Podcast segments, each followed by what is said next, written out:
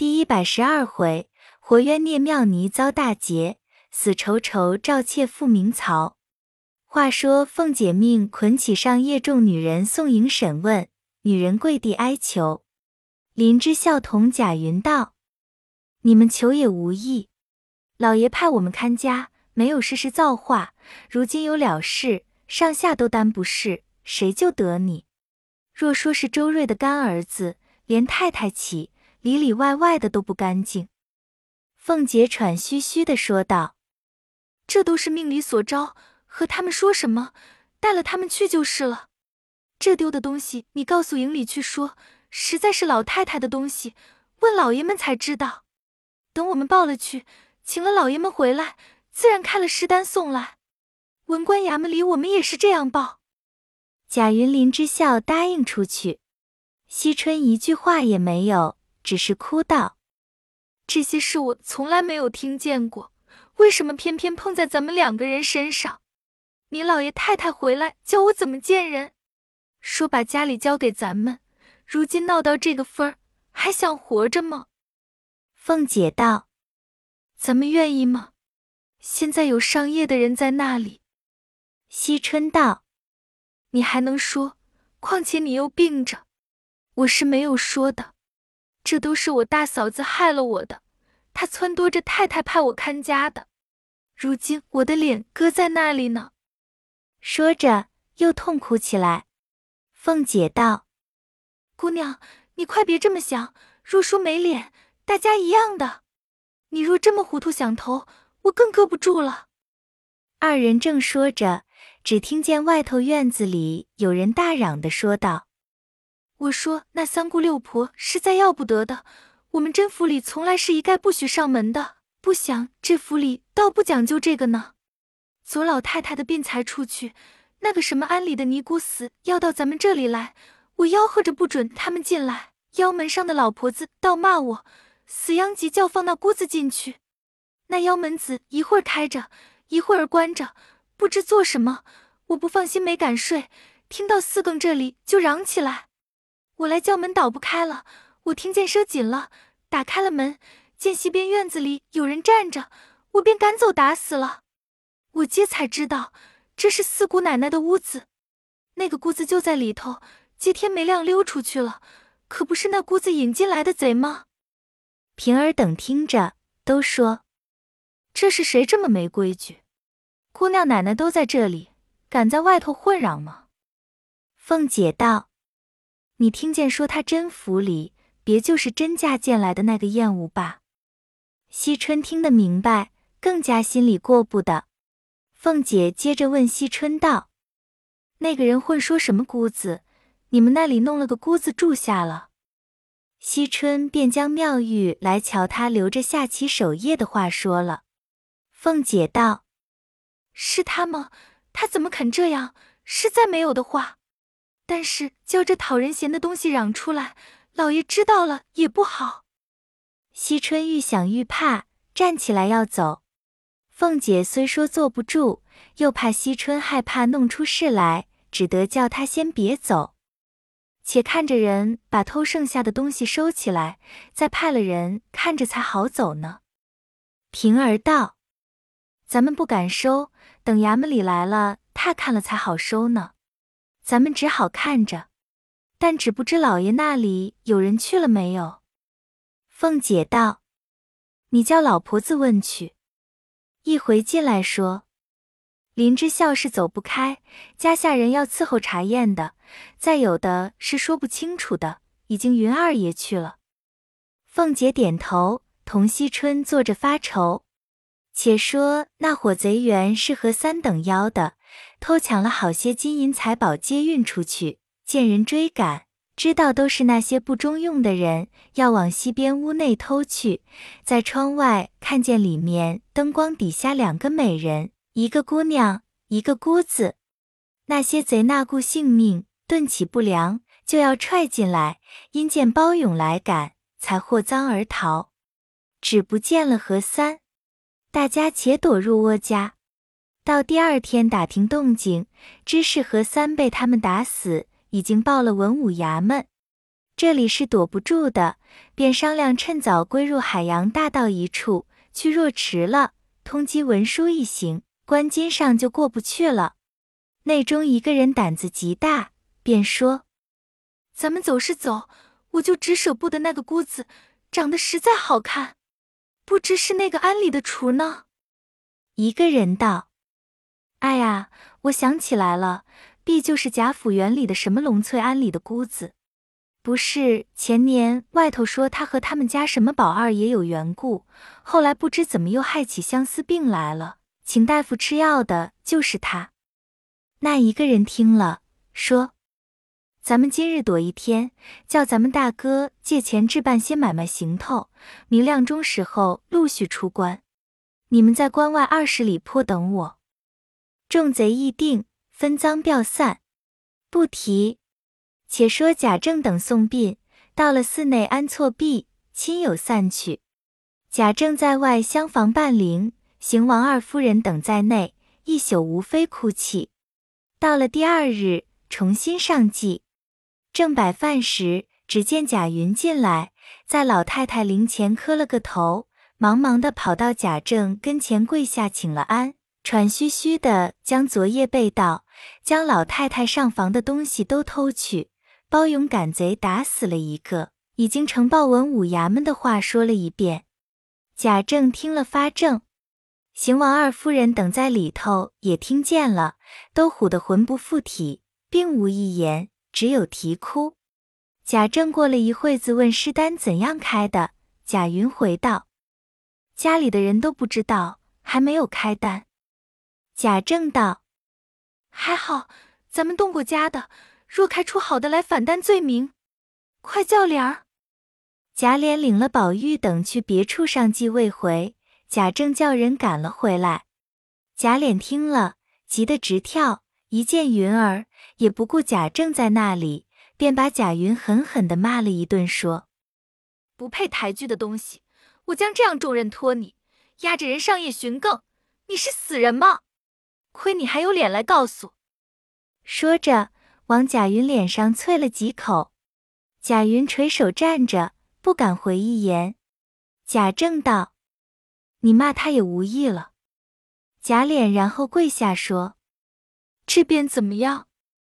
贾政道：“也没法儿，只有报官鸡贼。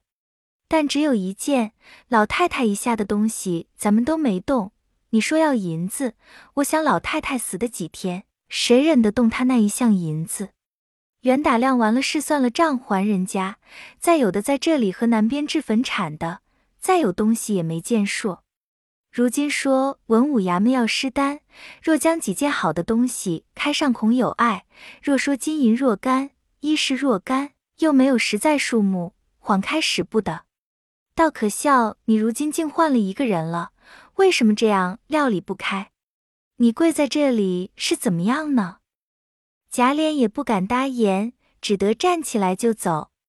贾政又叫道：“你那里去？”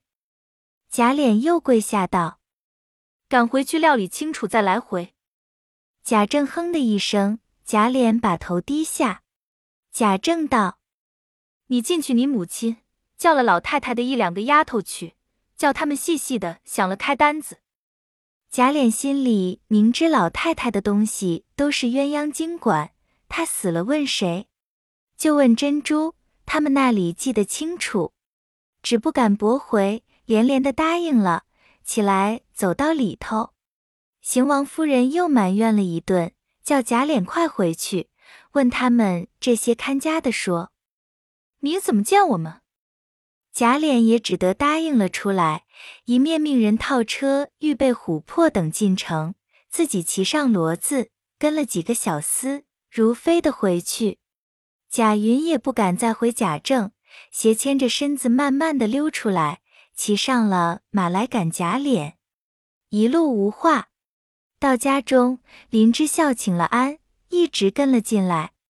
贾琏到了老太太上屋，见了凤姐、惜春在那里，心里又恨又说不出来，便问林之孝道：“衙门里瞧了没有？”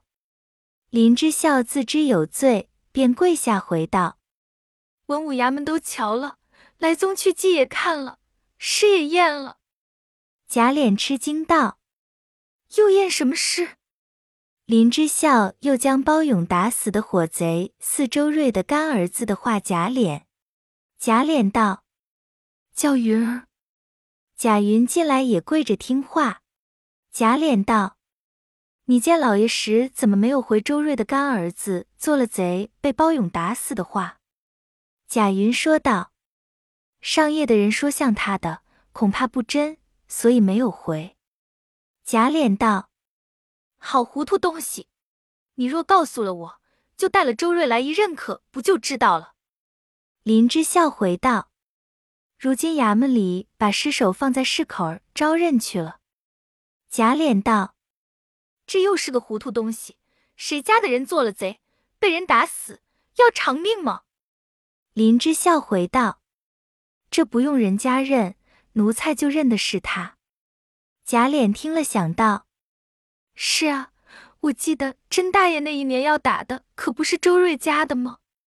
林之孝回说：“他和包二打架来着，还见过的呢。”贾琏听了更生气，便要打上夜的人。林之孝哀告道：“请二爷息怒，那些上夜的人，派了他们，还敢偷懒？只是爷府上的规矩，三门里一个男人不敢进去的，就是奴才们里头不叫，也不敢进去。”奴才在外同云哥刻刻查点，见三门关得严严的，外头的门一重没有开。那贼是从后家道子来的。贾琏道：“里头上夜的女人呢？”林之孝将分更上夜奉奶奶的命，捆着等爷审问的话。贾琏又问：“包勇呢？”林之孝说：“又往园里去了。”贾琏便说。去叫来，小厮们便将包勇带来，说：“还亏你在这里，若没有你，只怕所有房屋里的东西都抢了去了呢。”包勇也不言语。惜春恐他说出那话，心下着急。凤姐也不敢言语，只见外头说：“琥珀姐姐等回来了。”大家见了，不免又哭一场。贾琏叫人检点偷剩下的东西，只有些衣服尺头钱箱未动，余者都没有了。贾琏心里更加着急，想着外头的棚杠银、厨房的钱都没有付给，您拿什么还呢？便呆想了一会，只见琥珀等进去，哭了一会，见箱柜开着，所有的东西怎能记忆？便胡乱想猜，虚拟了一张诗单。命人急送到文武衙门，贾琏复又派人上夜，凤姐、惜春各自回房。贾琏不敢在家安歇，也不急埋怨凤姐，径自骑马赶出城外。这里凤姐又恐惜春短见，又打发了风儿过去安慰。天已二更，不言这里贼去关门，众人更加小心，谁敢睡觉？且说。火贼一心想着妙玉，知是孤安女众，不难欺负。到了三更夜静，便拿了短兵器，带了些闷香，跳上高墙。远远瞧见龙翠庵内灯光油亮，便前身溜下，藏在房头僻处。等到四更，见里头只有一盏海灯，妙玉一人在蒲团上打坐，歇了一会，便唉声叹气的说道。我自缘木到京，原想传个名的，为这里请来，不能又欺他处。昨好心去瞧四姑娘，反受了这蠢人的气，夜里又受了大惊。今日回来，那蒲团再坐不稳，只觉肉跳心惊。因素常一个打坐的，今日又不肯叫人相伴，岂知到了五更，寒战起来，正要叫人，只听见窗外一响。想起昨晚的事，更加害怕，不免叫人。岂知那些婆子都不答应，自己坐着，觉得一股香气透入鲁门，便手足麻木，不能动弹，口里也说不出话来，心中更自着急。只见一个人拿着明晃晃的刀进来，此时妙玉心中却是明白，只不能动，想是要杀自己，索性横了心，倒也不怕。哪知那个人把刀插在背后，腾出手来，将妙玉轻轻的抱起，轻薄了一会子，便托起背在身上。此时妙玉心中只是如醉如痴，可怜一个极洁极静的女儿，被这强盗的闷香熏住，由着他多弄了去了。却说这贼背了妙玉来到园后墙边，搭了软梯，爬上墙跳出去了。外边早有伙计弄了车辆在园外等着，那人将妙玉放倒在车上，反打起关衔灯笼，叫开栅栏，急急行到城门。正是开门之时，门官只知是有公干出城的，也不及扎解，赶出城去。那伙贼加鞭赶到二十里坡，和众强徒打了照面，各自分头奔南海而去。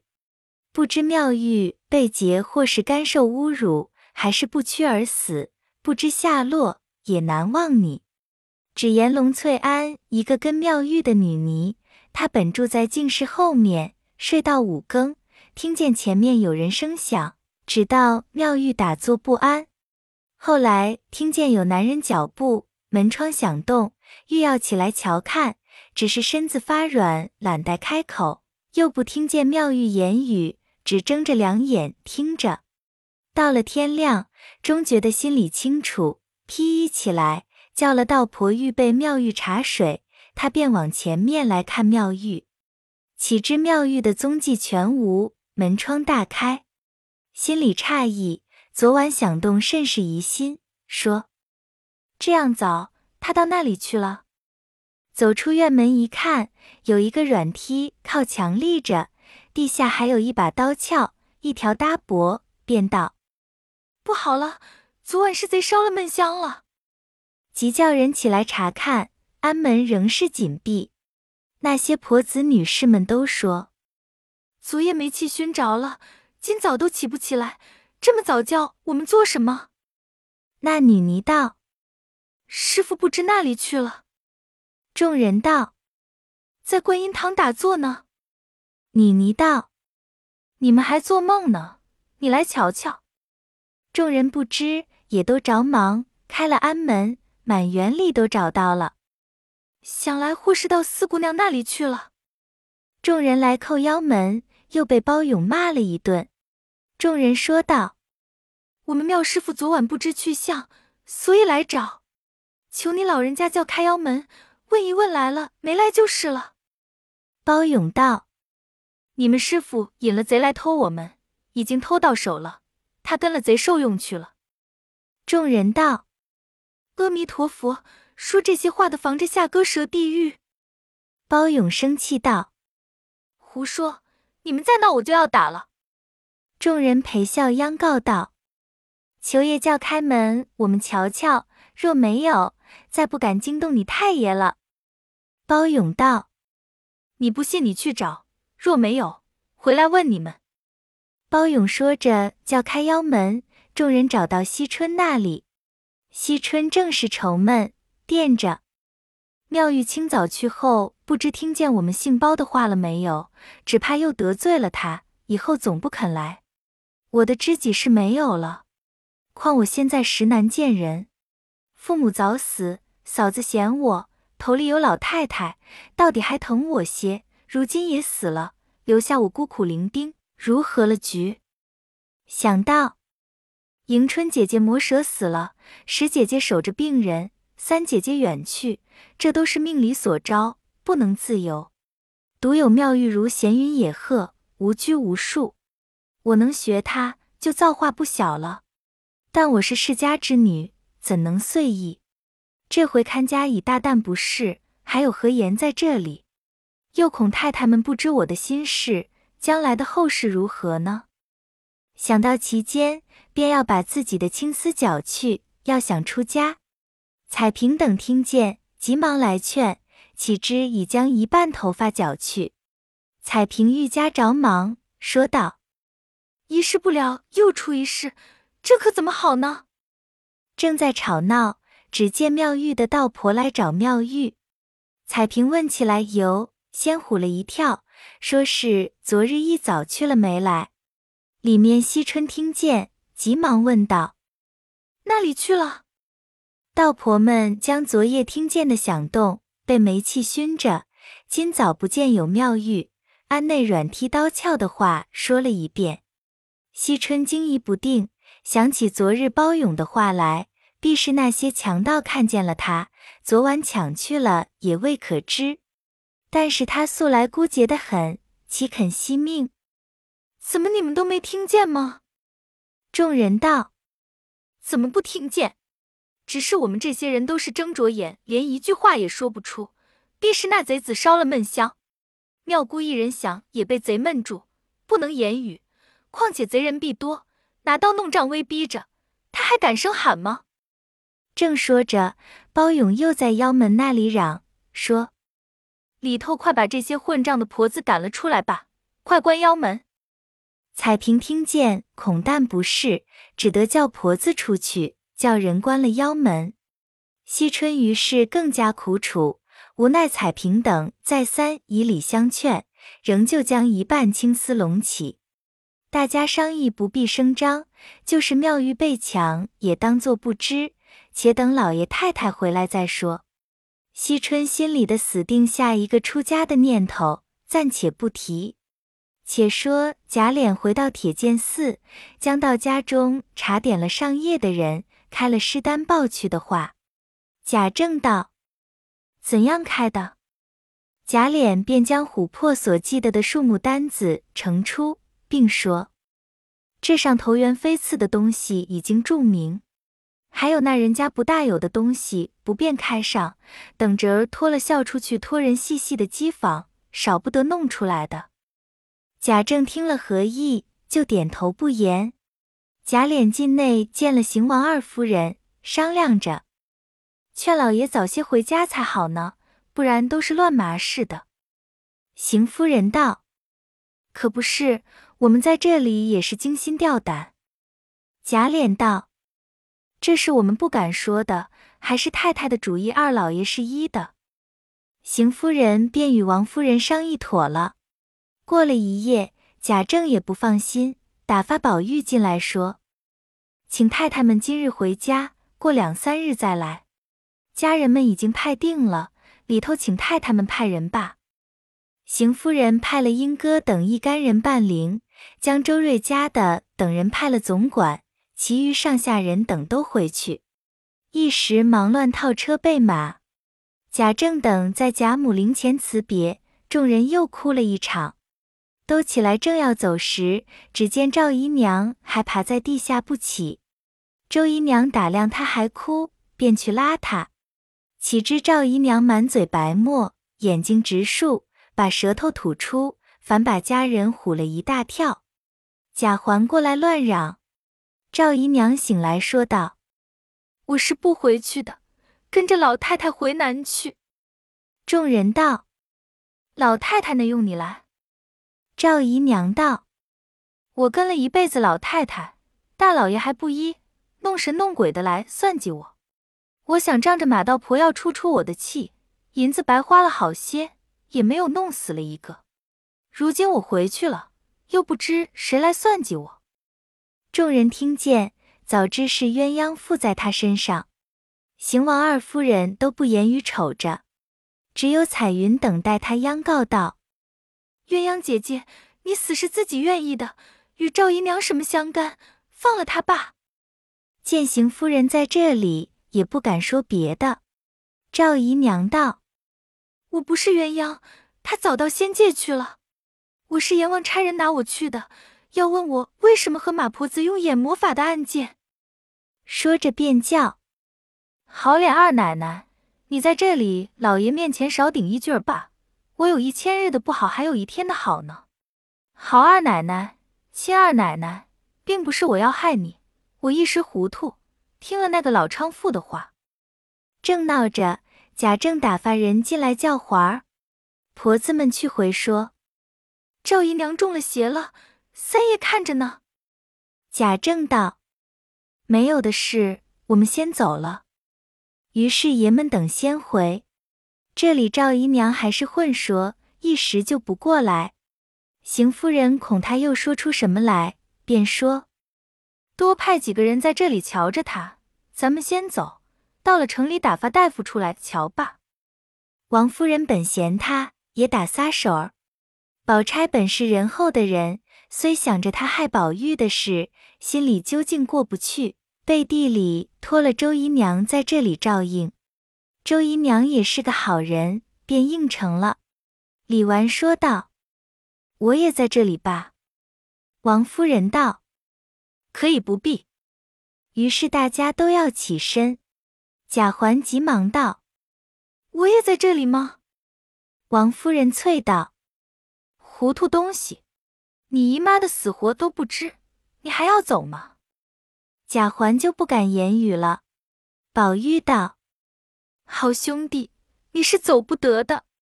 我进了城，打发人来瞧你。说毕，都上车回家。寺里只有赵姨娘、贾环、鹦鹉等人。贾政、邢夫人等先后到家，到了上房，哭了一场。林之孝带了家下众人请了安，跪着。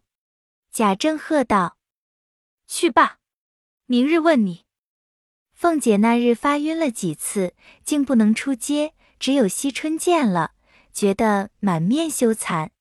邢夫人也不理她，王夫人仍是照常。李纨、宝钗拉着手说了几句话，独有尤氏说道：“姑娘，你操心了，倒照应了好几天。”惜春一言不答，侄子涨了脸。宝钗将尤氏一拉，使了个眼色。尤氏等各自归房去了。贾政略略的看了一看，叹了口气，并不言语。到书房席地坐下，叫了贾琏、贾蓉、贾云，吩咐了几句话。宝玉要在书房来陪贾政，贾政道不必。兰儿仍跟他母亲，一宿无话。次日，林之孝一早进书房跪着。贾政将前后被盗的事问了一遍，并将周瑞供了出来，又说：“衙门拿住了鲍二，身边搜出了尸单上的东西，现在家训要在他身上要这一伙贼呢。”贾政听了大怒，道：“家奴负恩，引贼偷窃家主，真是反了！”立刻叫人到城外将周瑞捆了，送到衙门审问。林之孝只管跪着，不敢起来。贾政道：“你还跪着做什么？”林之孝道：“奴才该死，求老爷开恩。”正说着，赖大等一干办事家人上来请了安，呈上丧事账簿。贾政道：“交给琏二爷算明了来回。”吆喝着林之孝起来出去了。贾琏一腿跪着。在贾政身边说了一句话，贾政把眼一瞪道：“胡说！老太太的事，银两被贼偷去，就该罚奴才拿出来吗？”贾琏红了脸，不敢言语，站起来也不敢动。贾政道：“你媳妇怎么样？”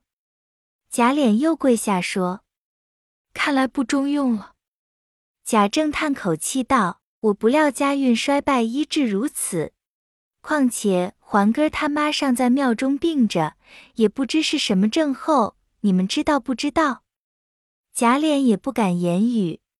贾政道：“传出话去，叫人带了大夫瞧去。”贾琏急忙答应着出来，叫人带了大夫到铁剑寺去瞧赵姨娘，未知死活，下回分解。